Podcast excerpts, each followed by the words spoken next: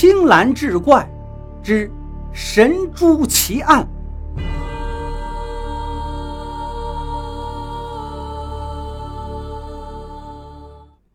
书接上回，柳知秋犹豫再三，还是不想说。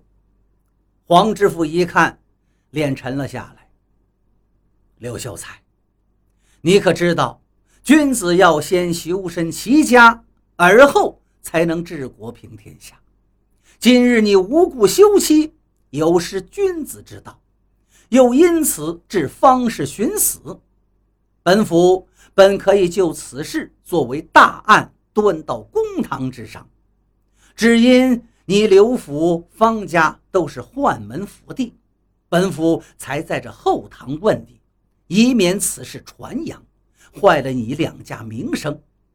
你若还是吞吞吐吐，莫怪本府要升堂断案。一见知府大人发怒了，柳知秋这才长叹一声：“大人呐，只怪家门不幸，娶了淫女为妻，害得我蒙羞，也害得我柳家门楣蒙羞。”知府一听，这里头有奸情。刘秀才，切不可信口雌黄。我观你妻面容端正，举止规矩，并非是淫邪下贱之人。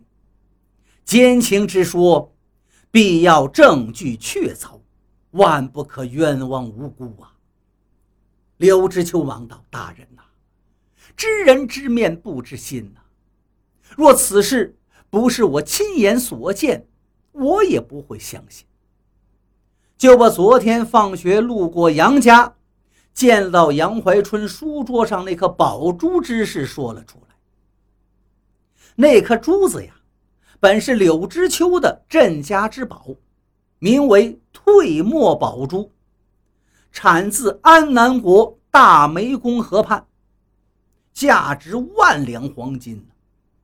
这珠子不仅带着淡淡的幽香，它还有其他珠子没有的妙用。将这个珠子呀，往写过字的纸上一捻，这纸上的墨字之迹当即消退，没有了墨迹的纸张立刻变得洁白无痕，因而称为退墨宝珠。这珠子是柳知秋的祖上到安南经商时。高价购回的，作为传家宝留给后世子孙。柳知秋呢，也是深爱方黄莲，就在新婚之夜，把这个珠子作为定情之物赠予了爱妻。二人发誓要生死相依，永不变心。可是柳知秋昨天见自家如此珍贵之物，竟出现在杨怀春家的书桌上。不用想，一定是妻子私情相赠了。他顿时气得浑身发抖，本想当场责问杨怀春为何勾搭同窗之妻，又想这种丑事只能因为自己家风不正，妻子淫邪。若在杨家责难出来，恐怕惹人耻笑啊。因此，他是强压一腔怒火，连夜赶回家中。要找那贱人算账，要么把他杀了，要么把他剐了，以解心头之恨。这一路疾走，柳知青冷静下来，想起与妻子成亲之后这般恩爱，不禁心下泛软。再一想柳家高门大户，若是为此事打妻杀妻，闹出去也是有辱门风啊。思来想去，想去思来，就想了一条计策。于是回家跟妻子说：“你娘家有急事，需要你连夜返回。”然后安排小轿把媳妇送回娘家。第二天清晨，又写下一封休书，叫家人快马加鞭，送给了方黄莲的父亲。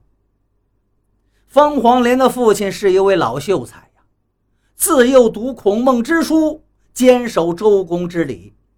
他信奉“饿死事小，失节事大”。见女儿突然回家，女婿又连夜送来休书，差点昏死过去。他是何等聪明，想着一定是女儿做了有违妇道之事，而女婿知书明理，不想吵闹，才用这种办法处理。方老头一想，这方家也是世代清白呀，出了这个淫贱之女，犹入门楣呀。本想将她打死，又是亲生骨肉，于心不忍，就把方黄莲逐出了家门。黄知府听到这儿，有些相信这奸情之说了，就把柳知秋先留在衙门里，然后他率众衙役就赶到了杨怀春家中。杨怀春正在家里闲坐，一见知府大人带着一群公差，气势汹汹而来，正要起身相迎，知府是当头棒喝：“与我拿下！”众衙役如群狼捕羊，就把杨怀春给绑上了。杨怀春大叫道：“我并未犯法，大人因何捆绑？”黄知府冷笑一声：“犯没犯法，一会儿便知。”你自己说了不算。杨怀春喊道：“大人，我冤枉。”黄大人说道：“冤不冤枉，咱们到大堂上再说。”就这样，知府带着众人押着杨怀春就进了他的书房了。果然，搜出了一颗带有淡淡香味的小巧圆润的宝珠。杨怀春一见这个宝珠，惊的是目瞪口呆呀。知府找到了证据，押着杨怀春到了府衙，立即是升堂问案。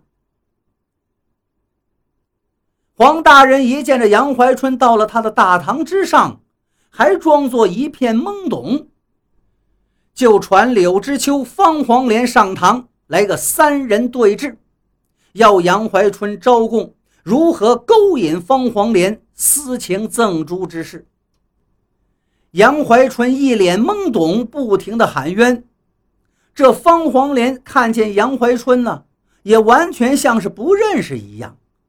听知府说他跟这个人有私情，他也是高声喊冤。黄知府见这两个人在大堂之上异口同声都喊冤枉，一拍惊堂木道：“你们两人休想隐瞒，本府已经搜到了证物。”不怕你们不招。